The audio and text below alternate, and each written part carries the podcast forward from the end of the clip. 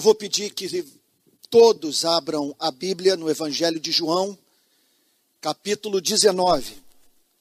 É meu propósito dar sequência nessa manhã à série de mensagens sobre o Evangelho de João. Então, como nós nos encontramos no capítulo 19 e pelos próximos domingos, exceto se Deus alterar os meus planos, é a minha intenção estar aqui dominicalmente pregando a palavra de Deus, eu acredito que nós vamos terminar a exposição do Evangelho de João ainda no primeiro semestre deste ano. E hoje nós nos encontramos no capítulo 19, verso 17, a fim de nós analisarmos a passagem que fala sobre a crucificação, mas dentro é, daquele espaço de tempo em que Cristo agonizou na cruz. Verso 17 do capítulo 19, que a partir de agora o Espírito Santo nos auxilie e nos ajude a entender o sentido da palavra de Deus. Que ela fale ao nosso coração que vejamos aquilo que a simples exegese não é capaz de revelar, que possamos ler com a mente, ler com o coração, de modo que a nossa vida, na totalidade do nosso ser, seja transformada pelo Evangelho. Jesus, carregando Ele mesmo a sua cruz, Sobre isso nós já falamos no domingo passado. Permita-me apenas trazer à sua memória um ponto central. Jesus carregando ele mesmo a sua cruz. Carregando aquilo que representaria a sua morte. Porque ele veio para esse planeta para oferecer-se a si mesmo a Deus, de modo que por meio da sua vida, você e eu obtivéssemos vida. Estamos diante de uma extraordinária demonstração de amor. Estamos diante do paradigma da santificação. Entenda um ponto. Se o seu conceito de santificação não implica a entrega radical da sua vida a Deus, a morte, de maneira que pessoas possam se beneficiar das suas constantes renúncias. Você não está vivendo o cristianismo. O que, que seria a vida cristã? Eu diria que ela consiste em ressuscitar, ir aos céus, contemplar a glória aquilo que nos aguarda e depois voltar para este mundo, a fim de dele nos usarmos, para que pessoas vivam melhor e provem da alegria indizível e cheia de glória que nós estamos experimentando.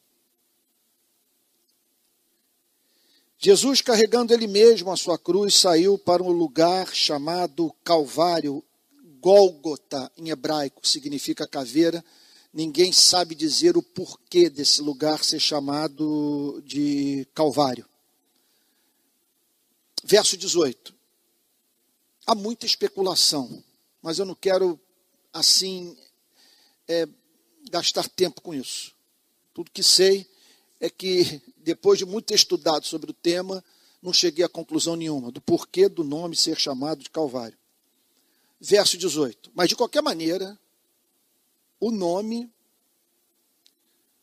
está ligado à morte, está ligado ao local, quer dizer, ao, ao que nos remete para o tema da supressão da vida. Então o Senhor Jesus veio para, no final dos seus dias aqui na terra, encerrar a sua missão num lugar de morte. E nessa renúncia consiste a sua glória, a sua vitória sobre o pecado e a porta que foi aberta para que você e eu, apesar de toda a loucura da nossa vida, pudéssemos entrar na presença de Deus para dali nunca mais sairmos.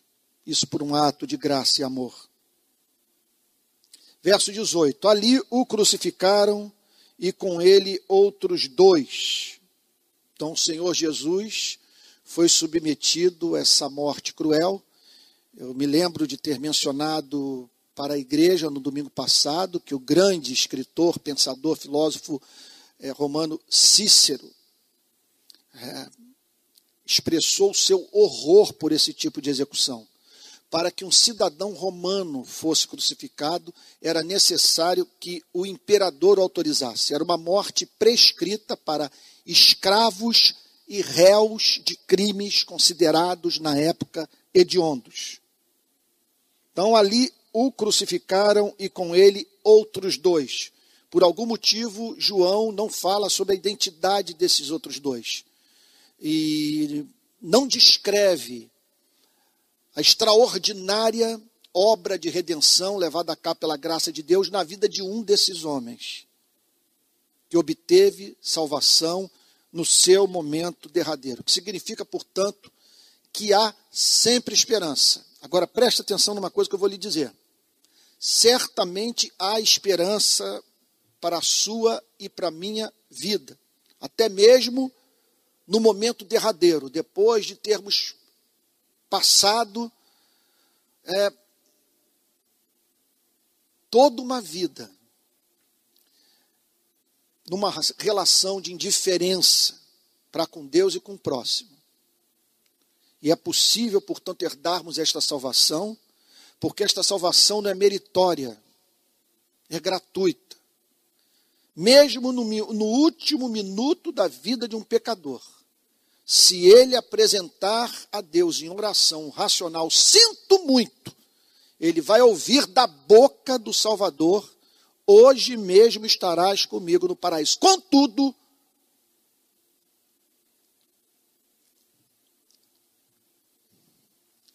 busque a salvação no dia que se chama hoje, porque não está no seu poder mudar o seu coração. O arrependimento é dom da graça divina. Portanto, não conte com aquilo que você não tem. Tudo que você sabe é que você hoje está vivo perante a necessidade de se reconciliar neste mundo louco com o Deus que lhe estende a mão chamando para ser seu filho. Então aproveite a oportunidade que Deus está lhe dando hoje, porque pode ser que lá na frente você não encontre lugar de arrependimento. Não por não o buscar.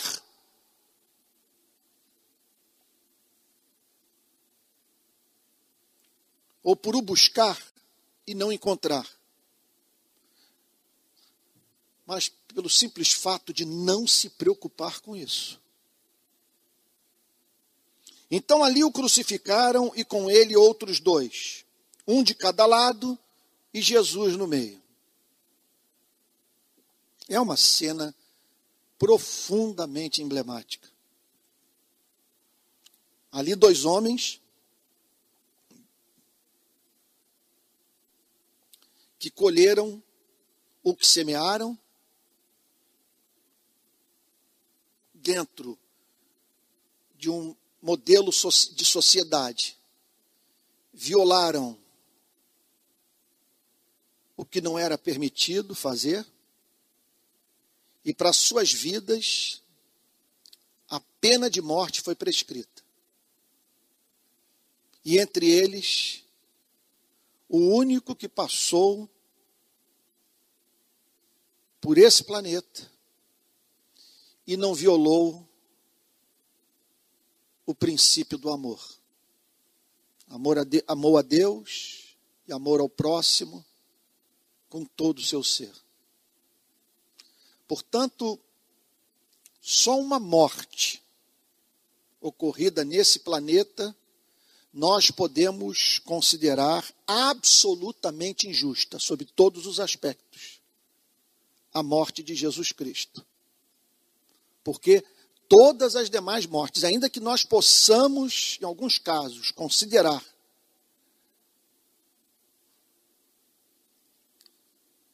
a morte como subproduto de uma grande injustiça, contudo, se formos pensar de uma forma mais ampla, ninguém jamais morreu injustamente. Nós só estamos vivos, o nosso coração só está neste momento batendo, porque Deus é infinito em paciência. Se não fosse a sua paciência, você não estaria hoje me ouvindo, nem eu estaria aqui pregando para você. Verso 19. Pilatos, autoridade política maior daquela região, o governador da Judéia, que prestava contas a César, sujeito a ele, escreveu também um título e o colocou no alto da cruz. Pilatos, inconscientemente, guiado pela providência divina, foi levado a dizer a verdade. Uma placa, vamos assim dizer, foi posta no alto da cruz. Jesus Nazareno, Jesus, que significa Jeová é salvação. Então, a obra de Cristo é mais proeminente é de salvar a você e a mim, dando-nos a consciência do perdão. Então, Jesus, o Nazareno, criado na cidade de Nazaré, rei dos judeus. Portanto, várias verdades contidas numa única frase, escrita em hebraico, aramaico, em latim e em grego. Muitos judeus leram este título, porque ficava no lugar é, pelo qual passavam é, os peregrinos que se dirigiam para a festa da Páscoa em Jerusalém. Então, muitos judeus leram este título passaram por ali e viram aquela, se depararam com aquela informação. Agora, preste atenção em algo que, que é impressionante dessa passagem. É que nos remete para o tema da relação dos seres humanos com a verdade. Lá estavam eles diante de uma informação. Jesus Nazareno, Rei dos Judeus. Aqui estou eu, num templo protestante, com a Bíblia aberta, expondo um texto das Escrituras, dizendo para você que Jesus, o Nazareno, é o Rei dos Judeus. Eu não sei que espécie de relação você mantém com esse livro, com o cristianismo, com a pessoa de Cristo. Mas o que eu peço a você é que, por uma questão de honestidade intelectual, você considere a frase: Jesus Nazareno, Rei dos Judeus. Que você Não ignore o cristianismo sem ao menos ter parado para considerá-lo. Que você pare para pensar na possibilidade de que a repulsa que você sente pelo cristianismo é a repulsa que eu sinto, que não resulta de uma falta de apreço pelo conteúdo da fé cristã, mas que, se for analisado com honestidade, nos levará à compreensão de que o nosso problema não é com o evangelho, o nosso problema é com, a, é com as instituições religiosas, que põem na boca de Deus o que Deus nunca falou. Então, muitas vezes eu ouço pessoas fazendo afirmações de natureza depreciativa com respeito ao cristianismo. Quando eu paro para analisar o conteúdo, eu sou levado a dizer, mas nunca Cristo ensinou esta asneira. Isso foi o que o padre e o pastor botaram na boca de Deus. Agora, lembre-se do problema epistemológico, da barreira que você encontra em razão dos condicionamentos impostos pelo pecado para conhecer a verdade. Jesus Nazareno, o rei dos judeus. Lá estava a frase espantosa. Se a declaração fosse verdadeira, aquela morte deveria ser vista sob uma perspectiva diferente, definida e conducente a uma completa transformação da relação do homem, da mulher com aquela crucificação. Agora, embaixo da placa, um ser nu. Nunca se esqueça, Jesus morreu nu. Com o rosto cheio de hematomas, com sangue escorrendo pela testa,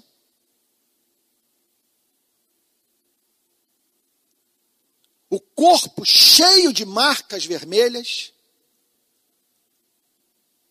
sangue jorrando de ambas as mãos e dos pés.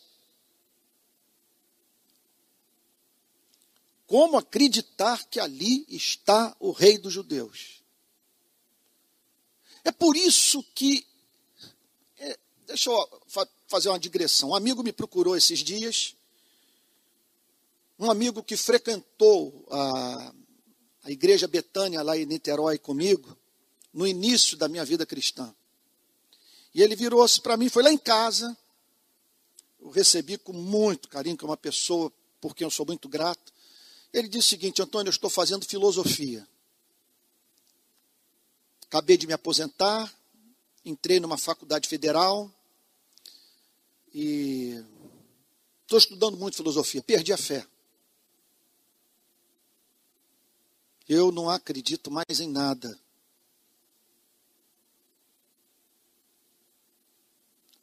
Antônio, para mim tudo é química. Por exemplo, quando eu fumo um bagulho, eu olho para as coisas, tudo fica bonito. Tudo tem um outro contorno, uma outra beleza. Se não me fala a memória, ele falou também do uso de uma outra droga mais pesada. Ele falou quanto que aquilo alterou a sua percepção e fez com que ele se tornasse mais sensível ao que via. E talvez ele esperasse que naquela noite, na minha casa, e é uma pessoa que eu amo muito, que eu fosse debater com ele sobre as evidências da existência de Deus, da historicidade de Cristo, da sua ressurreição, da suficiência clareza, é, honestidade das sagradas escrituras. Eu disse para ele: Olha, esses argumentos, eles são muito bons para quem crê.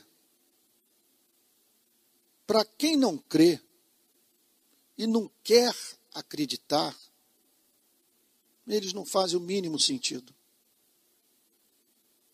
Eu me virei para ele e disse a seguinte coisa: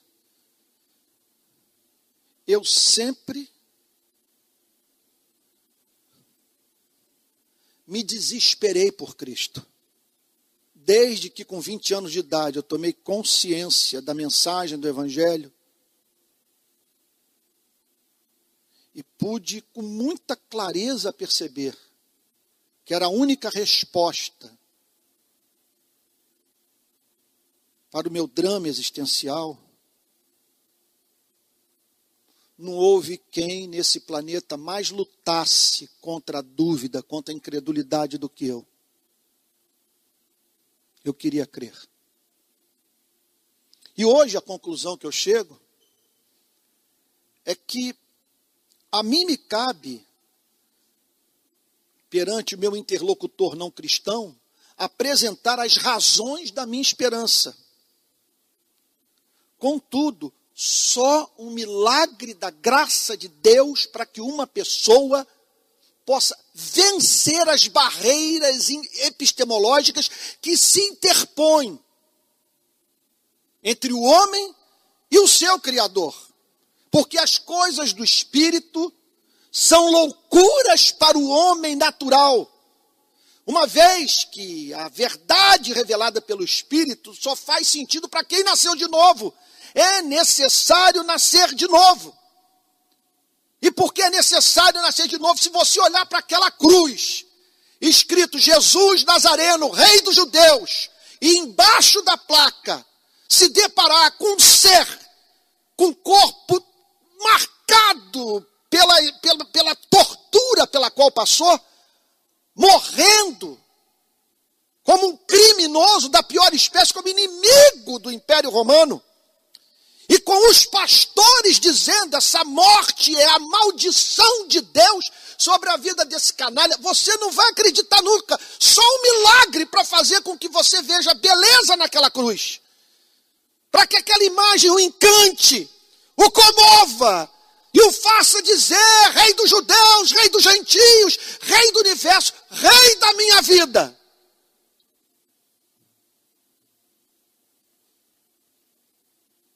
Verso 20. Muitos judeus leram este título. Leram, mas o que fizeram com essa verdade?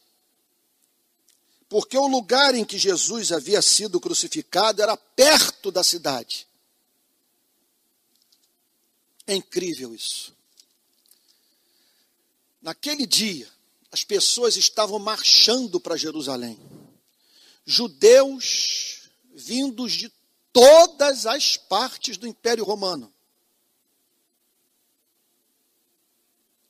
Voltando para Jerusalém para adoração e julgando que a vida estava no templo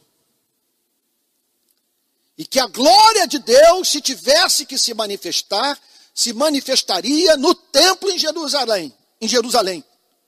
E do lado de fora da cidade a poucos metros da porta de acesso à cidade murada, a glória de Deus se manifestando na vida de um rapaz de 33 anos que havia passado por uma sessão de tortura. Só um milagre da graça de Deus para uma pessoa crer que ali estava a verdade se manifestando da forma mais gloriosa, contudo, sob o véu do sofrimento.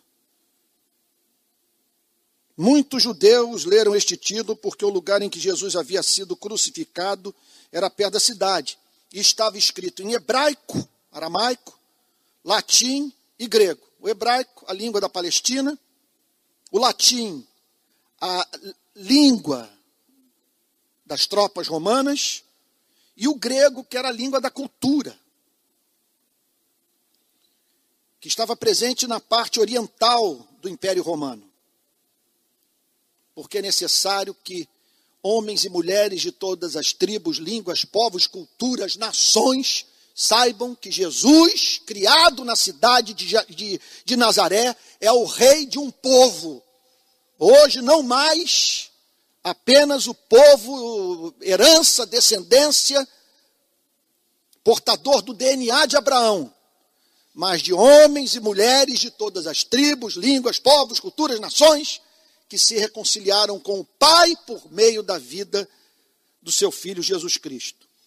Os principais sacerdotes disseram a Pilatos: observe uma coisa, os principais sacerdotes, o pastor batista, o pastor metodista, o pastor presbiteriano, o pastor pentecostal, fazendo lobby político. Os principais sacerdotes. Olha o outro problema epistemológico. A religião chamando as pessoas para não acreditarem que Jesus Nazareno é o rei dos judeus. A religião trabalhando contra a verdade. Veja como que a conversão só pode se dar mediante o milagre da graça. Como um brasileiro que tem consciência do que está acontecendo no seio das igrejas evangélicas desse país, pode se converter só um milagre do Espírito Santo. Os principais sacerdotes, tome cuidado com o pastor. Ninguém se relaciona impunemente com aquele que vem para um lugar como esse e se propõe a falar em nome do Criador. Tome cuidado, esse sujeito pode ser um louco, um doente.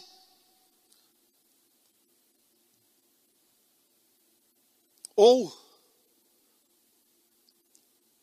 Eu vi isso muito no Brasil nos últimos anos. Um bom homem, porém perigoso, por causa da sua ingenuidade, da sua falta de vivência, de contato com o mundo real. Me lembro de ter recebido, dois anos atrás, o telefonema de um, uma pessoa que eu conheço, que eu considero reta, santa, depois dela ter exposto posto o seu pensamento político, eu desliguei o telefone e pensei: meu Deus, esse homem é melhor do que eu, muito provavelmente, mas a sua falta de vivência, de informação, sua incapacidade de sair do mundo no qual ele transita a fim de lidar com os diferentes, o tornar uma pessoa perigosamente boa. E o pior de tudo, por ela ser boa, o que ela fala é recebido como verdadeiro. Ela, ela, ela é tida como uma verdadeira autoridade no seio da igreja. Contudo, está equivocada. Está destruindo o seu bom nome. Pelo simples fato de não parar para pensar na possibilidade de, numa área da sua vida, estar equivocada. Os principais sacerdotes disseram a Pilatos: Não escreva rei dos judeus, e sim, ele disse: Sou rei dos judeus. Eles achavam aquilo muito humilhante na sexta-feira, véspera do sábado da Páscoa, pessoas entrando em Jerusalém e aquela placa Rei dos Judeus. Eles queriam tornar tudo mais patético. Está vendo esse sujeito inchado, com o corpo coberto de hematomas, sangrando, em agonia, essa figura patética. Está vendo esse bandido? Ele está ali porque ele se declarou rei dos judeus. Então escreva Sou o rei dos judeus. Pilatos respondeu. Aqui Pilatos já não está aguentando mais. O que escrevi, escrevi. Aqui, a autoridade política olhou para a autoridade religiosa e disse: tudo farinha do mesmo saco.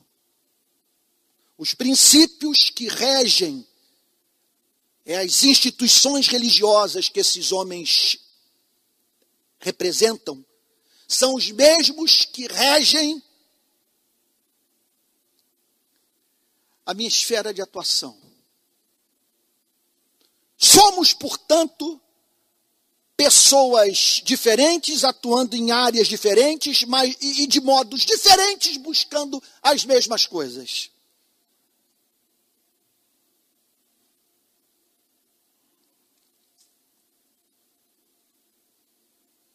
Verso 23. É muito duro. Deixa eu abrir um parênteses aqui.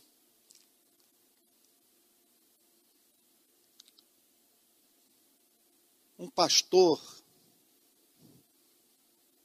chegar diante de uma autoridade pública e a autoridade pública não tremer com a profecia do profeta. Pelo simples fato da, da autoridade pública, por perceber a malandragem, não levar a sério a, glória, a gola clerical,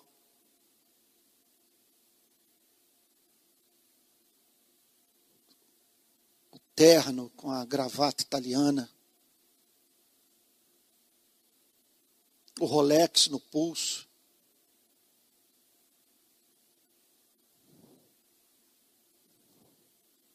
O sujeito olha e diz: Olha, isso é pior do que a gente. Que vive da desgraça alheia corrompe pessoas usando o nome de Deus. O que escrevi, escrevi. Achega tudo que eu passei na mão de vocês. O jogo sujo que vocês fizeram comigo. De ameaçar levar para Roma a informação que eu fui leniente com o subversivo. Por isso que eu digo que jamais venhamos a flertar com autoritarismo. Especialmente nós calvinistas, porque se nós acreditamos na queda ou na doutrina da incapacidade total do homem, nós temos que entender que é mega contradição crermos na doutrina da queda e investirmos um homem de autoridade absoluta, de autoridade inquestionável. Um homem governar uma nação com o Supremo Tribunal Federal fechado,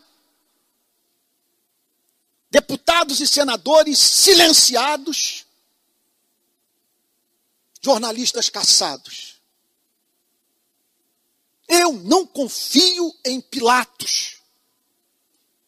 E tenho que combater qualquer modelo de sociedade que permita um homem como esse me governar sem o meu consentimento. Pilatos respondeu: O que escrevi, escrevi. Os soldados, os soldados, eu participei, há coisa de uns três, quatro anos, de um encontro com vários oficiais das Forças Armadas, ah, aqui no estado do Rio de Janeiro, não me lembro qual cidade. O lugar estava tomado de jovens que passaram pelas, mais, pelas academias aí das Forças Armadas e tal, e gente que em breve vai ocupar alguns dos postos mais altos do Exército, Marinha Aeronáutica no nosso país. Após a pregação, eles me perguntaram o que o senhor tem a dizer para nós, militares cristãos desse país. Eu disse para você, eu, eu disse para eles o seguinte: que vocês vigiem. Não há nada de mais importante que vocês possam fazer por esse país do que defender a democracia, porque, em geral, os déspotas usam vocês para levar a cabo os seus projetos totalitários. Não há ditadura de direita e de esquerda sem o envolvimento de gente como vocês. Então, olhem para Benito Mussolini na Itália, com o exército italiano trabalhando para ele. Olhe para Adolf Hitler na Alemanha, com a SS trabalhando para ele. Stalin não teria conseguido impor uma ditadura marxista nos países da cortina de ferro se não tivesse que operasse os tanques, os fuzis, as armas de fogo, as bombas, e não administrasse os gulags, as prisões na Sibéria. Os soldados, porque a tentação de Pilatos é querer permanecer no poder. A tentação dos soldados é praticar o abuso de autoridade. É trabalhar para o poder e não para a justiça. Os soldados, pois, quando crucificaram Jesus, observe que nós não temos como fazer uma leitura que não seja leitura em dois níveis: o, o nível teológico e o que leva em consideração o contexto político-social do qual nós podemos extrair lições eternas para as nossas vidas. Os soldados, pois, quando crucificaram a Jesus, observe que nós não estamos aqui diante de um indefeso, subjugado pelas forças de Roma. Nós estamos aqui diante do Cordeiro que ofereceu a sua vida ao Pai a fim de comprar um povo para o Criador. Os soldados, pois, quando crucificaram Jesus, pegaram as roupas dele e dividiram em quatro partes. Como se deu essa divisão? Há muita discussão. Alguns falam que essas quatro partes podem significar é, o, o, o, o, pano que ele levava sobre a cabeça, como se fosse um. Oh, meu Deus! Eu até comprei um numa viagem recente à Palestina. É, os sapatos, as sandálias que ele levava e a roupa de dentro, que mantinha contato com a pele. Ou então que eles pegaram a roupa de dentro e dividiram em quatro partes, de acordo com a costura da vestimenta. Então eles pegaram as roupas dele e dividiram em quatro partes, uma parte para cada soldado. O que na linguagem policial, os soldados ficaram com o espólio. Então, o que, que acontece nas favelas do Rio de Janeiro? A polícia entra no barraco, prende o traficante e entra num quarto e se depara lá com 200 mil reais em espécie. Aí o policial raciocina: se eu levar isso para a delegacia, o delegado vai botar nota falsa no lugar da nota verdadeira, vai se apropriar do dinheiro e depois, na hora das notas passarem pelo exame do perito, elas serão consideradas falsas e, portanto, descartáveis. Então, se levarmos para lá, nós vamos estar enriquecendo aquele que não trabalhou para isso. Se ficar conosco, nós estaremos violando a lei. Então, esse dinheiro que é encontrado é, num barraco, numa favela, é, então, no qual moram é, traficantes, ele é chamado de espólio. E os soldados aqui ficaram com o espólio de Cristo.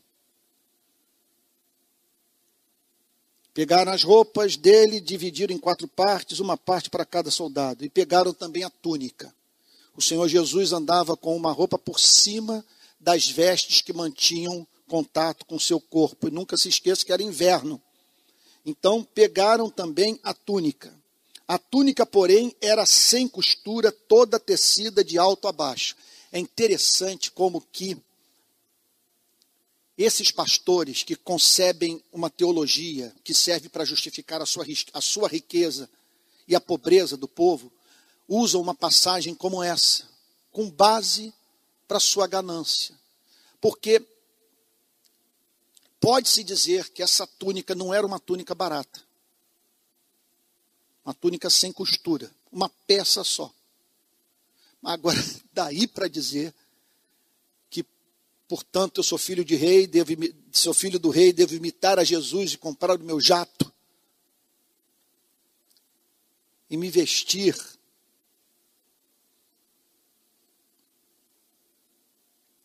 os recursos que advêm do espólio da fé.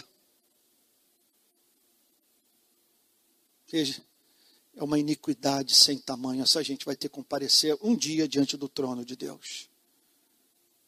E pegaram também a túnica, a túnica, porém, era sem costura, toda tecida de alto a baixo. Por isso os soldados disseram uns aos outros: Aqui estão soldados diante do espólio vamos deixá-lo nu, mas não vamos permitir que ocorra esse desperdício. Sabe? Que ele fique nu. E que a gente use do que lhe restou para tirar algum dinheiro dessa história. Por isso os soldados disseram uns aos outros: Não a rasguemos, que ela perderia o seu valor, mas vamos tirar sorte para ver quem ficará com ela. Então eles iam como que jogar dado para saber quem haveria de ficar com espólio?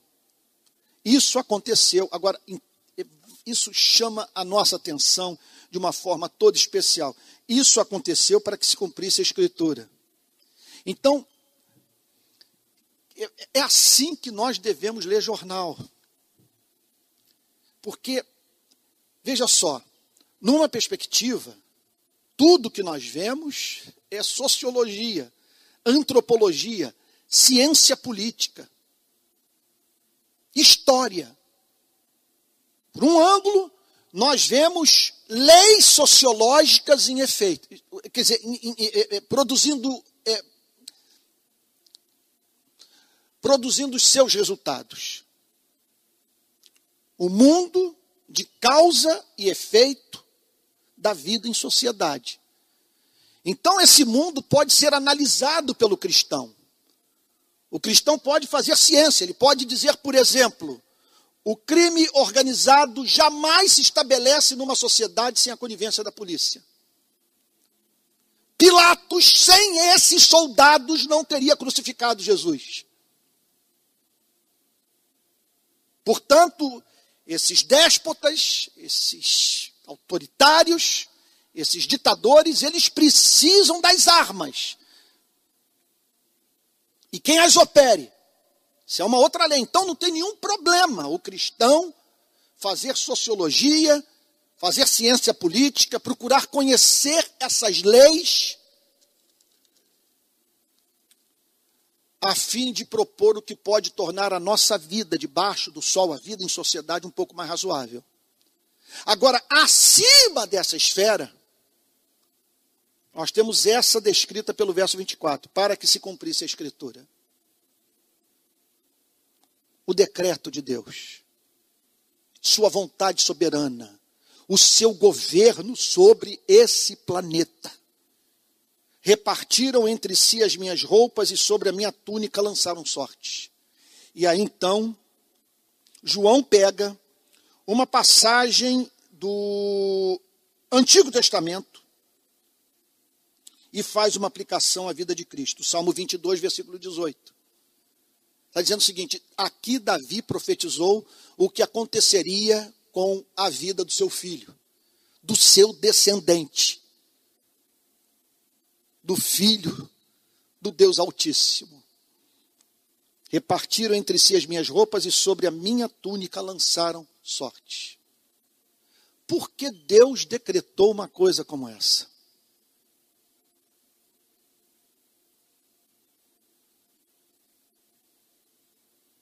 Por que essa profecia? Gente, vamos parar para pensar. Nós estamos aqui diante de um mistério. E não peça para explicá-lo. Deus agindo soberanamente sobre a maldade dos sacerdotes, de Pilatos e dos soldados romanos.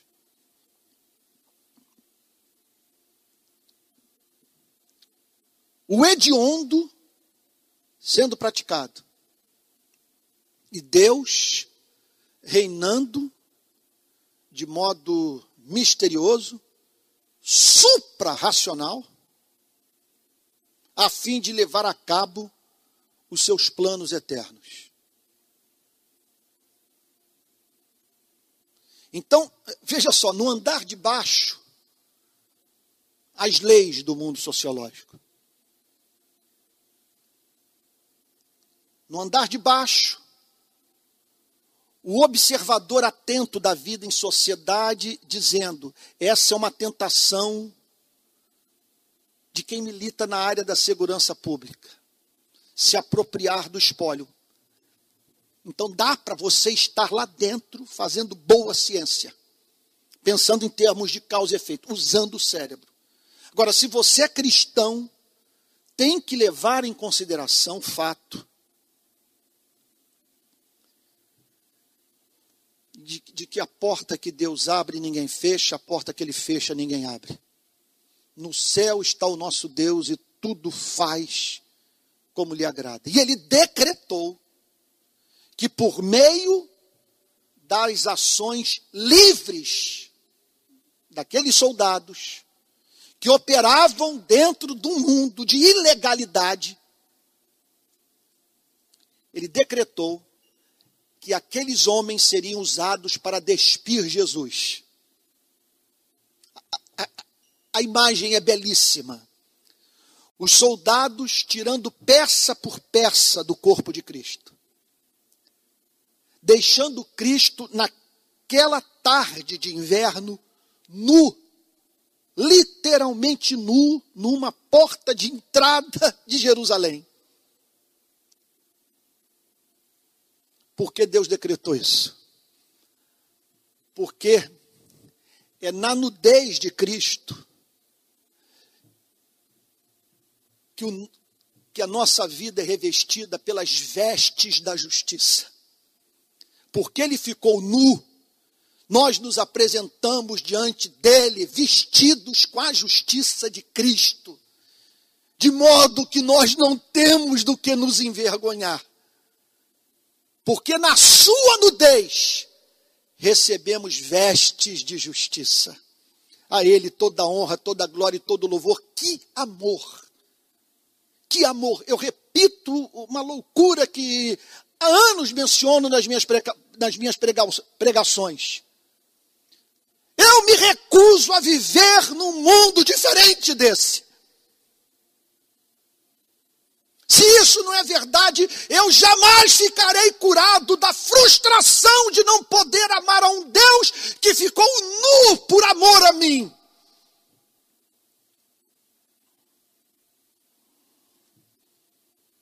E foi isso que os soldados fizeram. Verso 25.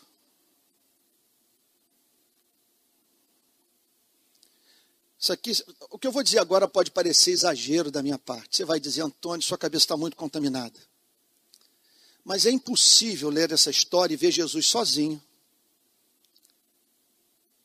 Aquela altura só restou João, os outros dez discípulos sumiram. Judas já havia partido para traí-lo.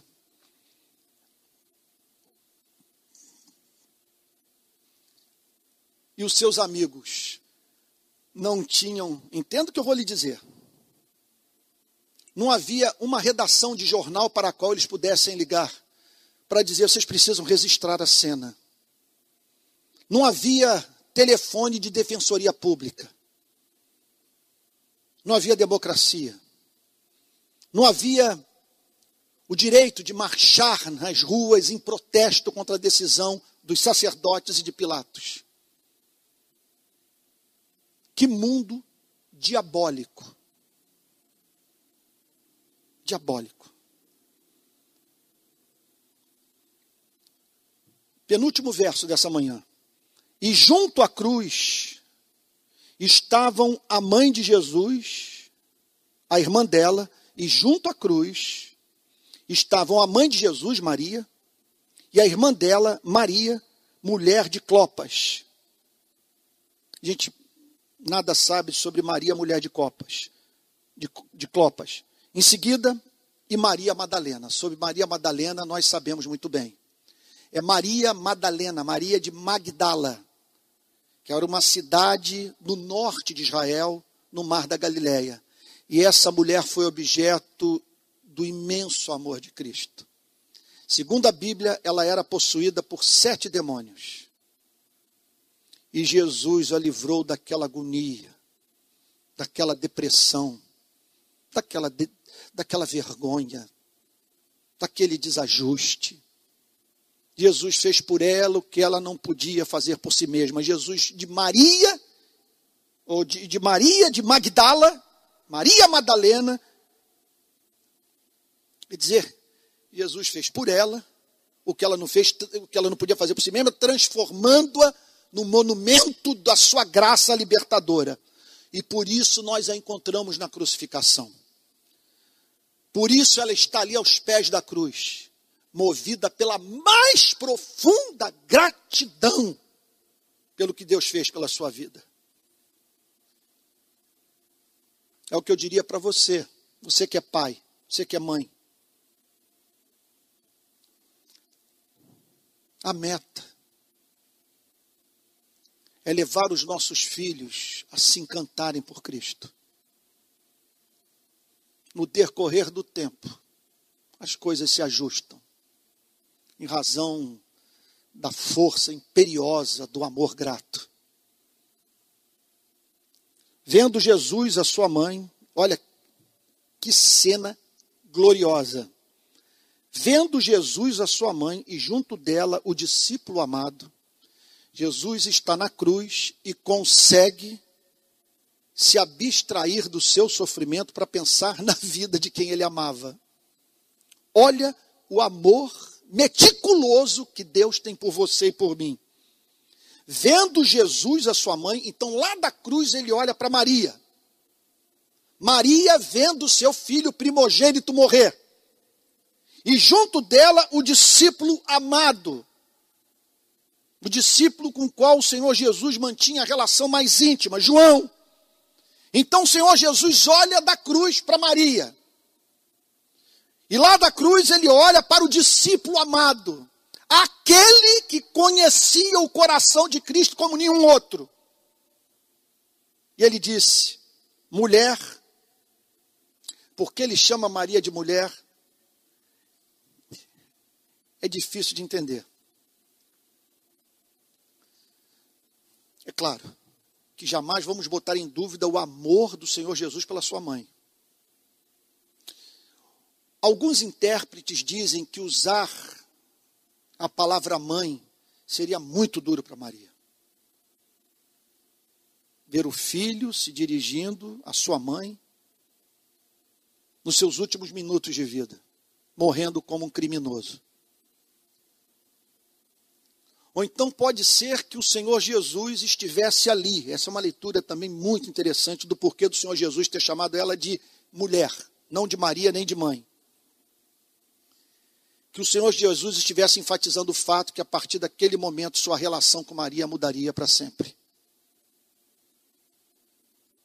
Que Maria era uma discípula entre outros discípulos, igualmente amada e igualmente carente da misericórdia de Cristo. Mulher, eis aí o seu filho. E aí o Senhor Jesus, isso aqui é coisa para nós ficarmos o dia inteiro falando tanta beleza nessa passagem. Ela, ele olha para Maria e diz: mulher, eis aí o seu filho, eis aí a sua provisão. Tu não terás mais o teu filho mais velho, que está nesse momento morrendo, mas há um outro que conhece o meu coração, que é meu discípulo e que a partir de agora vai cuidar de você. O pai decretou que pelo seu governo providencial vai sustentar a sua vida através da vida de João, o meu apóstolo. E depois disse ao discípulo eis aí a sua mãe. Veja o amor que nós devemos aos nossos pais. Quanto que eles devem ser honrados por nós. Eles não devem nos embaraçar no caminho do serviço a Deus. Mas nós não podemos jamais, em nome do serviço a Deus, ignorarmos as demandas do amor. Do amor que um filho deve a um pai, a uma mãe. E Jesus diz para João: aqui está a sua missão. Cuidar de Maria. Nós ficamos muito impressionados com os grandes gestos de amor a Deus. E que muitas vezes vão parar nas telas de cinema, viram reportagem, jornal. Agora, eu tenho um primo em Niterói, católico fervoroso, morreu recentemente. Na verdade, primo do meu pai. Ele era filho da irmã da minha avó, o Rogério, da Igreja Católica do Salesiano, em Santa Rosa, na rua Mário Viana. Rogério tinha um irmão chamado Rinaldo. Rinaldo, primo do meu pai, irmão do Rogério, sofria de uma psicopatologia severa. Onde ele chegava, todos tomavam consciência da sua presença. Ele gritava, falava em voz alta, derrubava as coisas, tremia. Meu primo Rogério, católico fervoroso, não casou, não teve filhos, abriu mão de tudo, recusando-se a deixar de cuidar do seu irmão Rinaldo. Meu primo Rogério glorificou a Deus. E fez pelo seu irmão o que João, o apóstolo, fez por Maria. Meu servo, eu estou incumbindo de uma tarefa. Ela não vai se tornar pública. Você não vai se tornar famoso por causa disso. Mas esse amor vai legitimar as grandes causas que você vai abraçar. Que você cuide da minha mãe, porque os meus irmãos, essa é uma possível interpretação, não creem em mim, ou não estão mais por perto. Eu estou morrendo. Minha mãe vai ficar sozinha. E eu peço, quer dizer, eu lhe dou essa missão. Você vai levar o meu evangelho ao mundo mas não sem autenticar o seu trabalho missionário mediante o cuidado de uma única pessoa. Você vai ser para minha mãe Maria o que até aqui eu fui para ela. E o texto conclui dizendo: dessa hora em diante, o discípulo a tomou para casa. Que história magnífica! Porque verdadeiro cristianismo deságua em obediência. Não há fé cristã sem obediência. E não há espiritualidade autêntica que não passe pelo amor por pessoas que têm rosto, têm cheiro, cuja identidade pode ser identificada por nós, gente que pode tocar em nós. Eu tenho pedido isso muito a Deus. Eu que muitas vezes tenho que me comportar como hipócrita, fazendo com que a mão esquerda saiba o que fez a direita, porque eu preciso de dinheiro para distribuir nos morros. E muitas vezes eu tenho que filmar o que eu estou fazendo. E não dou a dádiva, que na verdade não é minha, eu apenas, repasso o que eu recebo. Eu não faço sem tornar pública a minha ação. Isso tem sido objeto de muito problema de consciência para mim. Porque se eu faço um oculto, ninguém vai saber. Se ninguém sabe, eu não tenho recursos para ajudar esse mar de despossuídos no nosso país. Por isso, pesa sobre mim esse desejo, essa vontade, essa. Oh meu Deus, que palavra eu poderia usar? Ambição essa obsessão de que as minhas atividades públicas não estejam desconectadas do amor devido àquela pessoa concreta que Deus põe em meu caminho. É lamentável você ver, por exemplo, ativistas de direitos humanos que são péssimos maridos, péssimas esposas, sabe, que ignoram seus filhos, ou pastores que estão obcecados com a ideia de levar o reino de Cristo para o planeta, mas que ignoram as demandas afetivas daqueles com os quais convive sob o mesmo teto. Semana que vem, nós vamos entrar no texto da morte de Cristo. Eu só posso agradecer a Deus pelo privilégio de ser pregador e poder pregar sobre uma passagem como essa. Porque há amor maior do que esse amor revelado por Deus na pessoa de nosso Senhor e Salvador Jesus Cristo. E é por isso que hoje nós temos aqui o cálice da comunhão em Jesus, no corpo de Cristo. Que deu seu corpo por nós no madeiro e derramou seu sangue. E nu, para que fôssemos revestidos da justiça de Cristo. Este é meu corpo, que é dado por vós comei dele todos.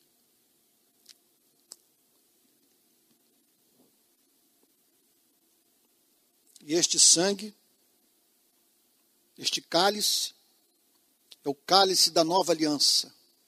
O cálice de sangue, do meu sangue derramado em favor de muitos, para a remissão de pecados. Não é a morte de um condenado político. É a morte de um redentor, do Cordeiro que tira o pecado do mundo. Pai Santo, nós te agradecemos por essa manhã, por voltarmos dois mil anos no tempo, irmos para o Calvário, contemplarmos a cena da crucificação. Senhor, que mensagem consoladora recebemos nessa manhã. Cristo na cruz, esquecendo-se de si mesmo, do seu sofrimento, como se não estivesse em agonia e pensando na vida da sua mãe, na vida do seu discípulo amado. Nós te agradecemos por este amor meticuloso, esse amor pessoal, esse amor que o faz se dedicar ao suprimento das nossas necessidades básicas. Essa é a grande consolação que temos nessa pandemia. Cristo na cruz, preocupado com Maria. Cristo no seu trono de glória, preocupado com o nosso sofrimento. Te agradecemos por essa nudez, por esse amor que se derramou, que se entregou. Pai Santo, Aqui estamos nós, Senhor, com as imagens lá de Marte. Aquelas fotos impressionantes daquela região inóspita. Nós, habitantes do pálido ponto azul.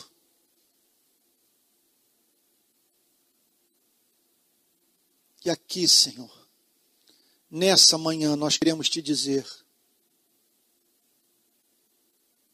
que de tudo que os nossos olhos puderam contemplar, os nossos ouvidos ouvir, nosso coração sentir, não há nada mais comovente mais encantador, mais consolador do que a morte de Jesus Cristo na cruz. Te agradecemos por esse amor revelado no Calvário, que enxuga as nossas lágrimas e que nos faz, apesar de todo sofrimento presente nesse planeta, afirmar que o Criador é bom e a sua misericórdia dura para sempre. Em nome de Jesus, amém.